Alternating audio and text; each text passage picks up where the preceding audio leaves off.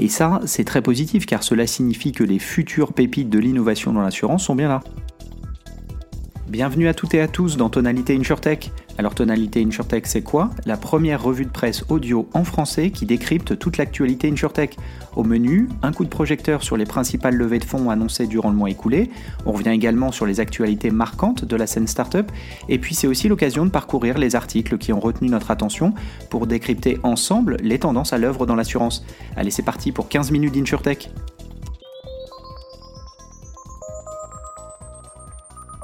Nous y sommes, on se retrouve pour le dernier podcast de l'année. Comme à chaque fin de mois, on va revenir sur les investissements annoncés récemment, mais pour l'occasion, je vous propose de revenir sur les quelques chiffres de l'année. Commençons déjà par parler des deux deals annoncés en décembre. Fast en France qui a levé 5,3 millions d'euros. Pour rappel, cette startup propose des parcours digitaux pour les acteurs de l'assurance santé collective. Plus récemment, c'est Insurely, la start-up suédoise, qui a annoncé un tour de 8 millions d'euros. Elle se positionne sur la très tendance Open Insurance, avec différentes solutions proposées aux assureurs et InsurTech. Notez que ce tour représente à peine la moitié de ce que la start-up avait levé il y a plus de 18 mois. Cela donne un nouveau signal sur l'état du marché. Parlons-en justement du marché. Alors que l'année se termine, nous avons désormais tous les chiffres et pouvons enfin tirer des conclusions. Euh, tout d'abord, en matière d'activité, vous vous en souvenez peut-être, mais euh, l'année dernière, nous avions fait la différence entre le nombre de deals annoncés et les montants investis, car la dynamique n'était pas la même selon le critère utilisé pour mesurer cette activité justement. En 2023, pas besoin de cette subtilité, les deux critères sont à la baisse. Avec 68 deals annoncés sur l'année, c'est un tiers de moins que l'année passée.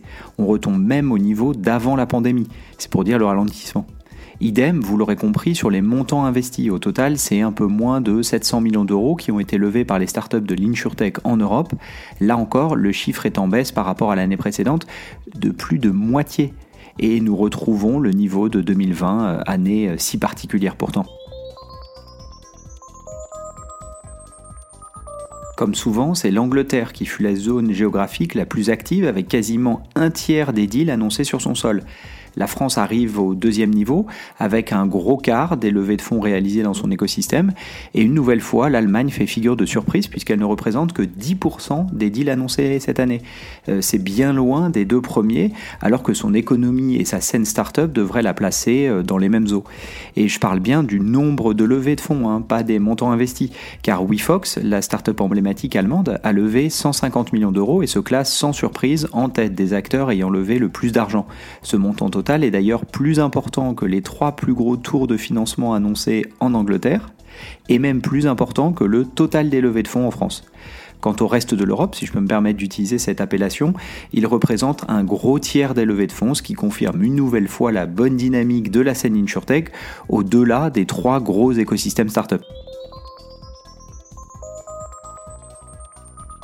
Après la géographie, intéressons-nous à la chaîne de valeur. Sans surprise, la partie distribution représente une nouvelle fois plus de la moitié de toutes les levées de fonds. Et euh, toutes les euh, sections de la chaîne de valeur ont été couvertes cette année encore. Euh, je souhaiterais malgré tout souligner la bonne dynamique sur la partie produit avec quasiment un cinquième de toutes les levées de fonds annoncées. Ceci s'explique notamment par les startups qui s'intéressent aux nouveaux risques comme la cyber, le climat ou les actifs digitaux. Autre axe d'analyse, les lignes métiers. Là encore, elles ont été toutes couvertes, mais il est à souligner la bonne dynamique pour les startups B2B, avec presque la moitié de tous les deals annoncés sur ce positionnement. C'est la dynamique de l'année. Vous en avez sûrement entendu parler, car c'est une dynamique que l'on voit dans l'écosystème startup de manière générale et dans la fintech également. Il est confirmé aussi pour les insurtech donc. Nous en avions déjà parlé plus tôt dans l'année, car la tendance ne s'est jamais tarie. Soulignons aussi la bonne tenue des lignes commerciales c'est-à-dire l'assurance pour TPE-PME, e, car elles furent les stars de l'année, faisant quasiment jeu égal avec les startups IARD qui sont d'habitude loin devant. Et avant de vous laisser, je souhaitais mettre en avant une tendance un peu plus optimiste s'agissant de la dynamique en seed. J'entends par là les jeunes startups qui ont levé moins de 3 millions d'euros cette année. Elles ont représenté presque la moitié de toutes les levées de fonds annoncées sur l'année. Et ça, c'est très positif car cela signifie que les futures pépites de l'innovation dans l'assurance sont bien là. Je ne dis pas que toutes euh, le deviendront, hein, mais c'est dans ce groupe d'acteurs euh, que le futur de l'insurtech, de l'assurance se crée. Notons au passage la grosse disparité géographique l'Angleterre reste à un niveau élevé, proche de son niveau global.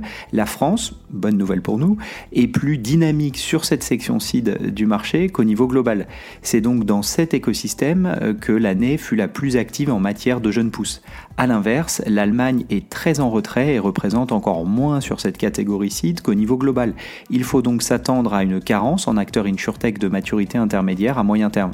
Et c'est donc dans le reste de l'Europe qu'il faudra sûrement aller piocher puisque les startups seed y sont bien représentées.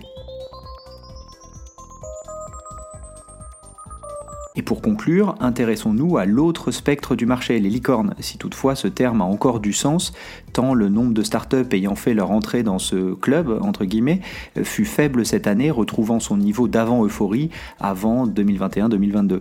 Il est à noter que la plupart des insurtech ayant atteint ce fameux niveau de 1 milliard d'euros de valorisation euh, n'ont pas levé depuis pas mal de temps, 18, 24, voire 36 mois. 3 ans, ça fait beaucoup. À voir donc euh, ce qui les attend dans un futur proche proche. Ont-elles réussi à atteindre l'équilibre? Ont-elles retardé au maximum le moment où elles auraient besoin de fonds supplémentaires? Vont-elles se retrouver en difficulté? Le marché de l'investissement va-t-il retrouver de l'appétit pour ces acteurs plus matures? C'est autant de questions qui nous promettent une année 2024 riche en enseignements.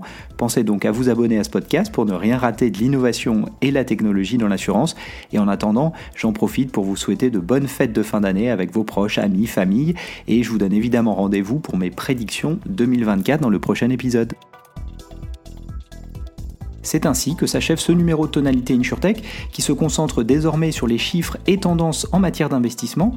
Pour aller plus loin, je vous invite à découvrir les autres épisodes parus ces dernières semaines dans lesquels je partage mes réflexions sur les derniers mouvements de marché, mon analyse des innovations récentes en matière d'assurance ou encore mes lectures d'articles sur des technologies qui vont impacter l'industrie. Pensez donc à vous abonner pour ne rien rater et si vous aimez le contenu, partagez-le évidemment avec vos collègues. À bientôt!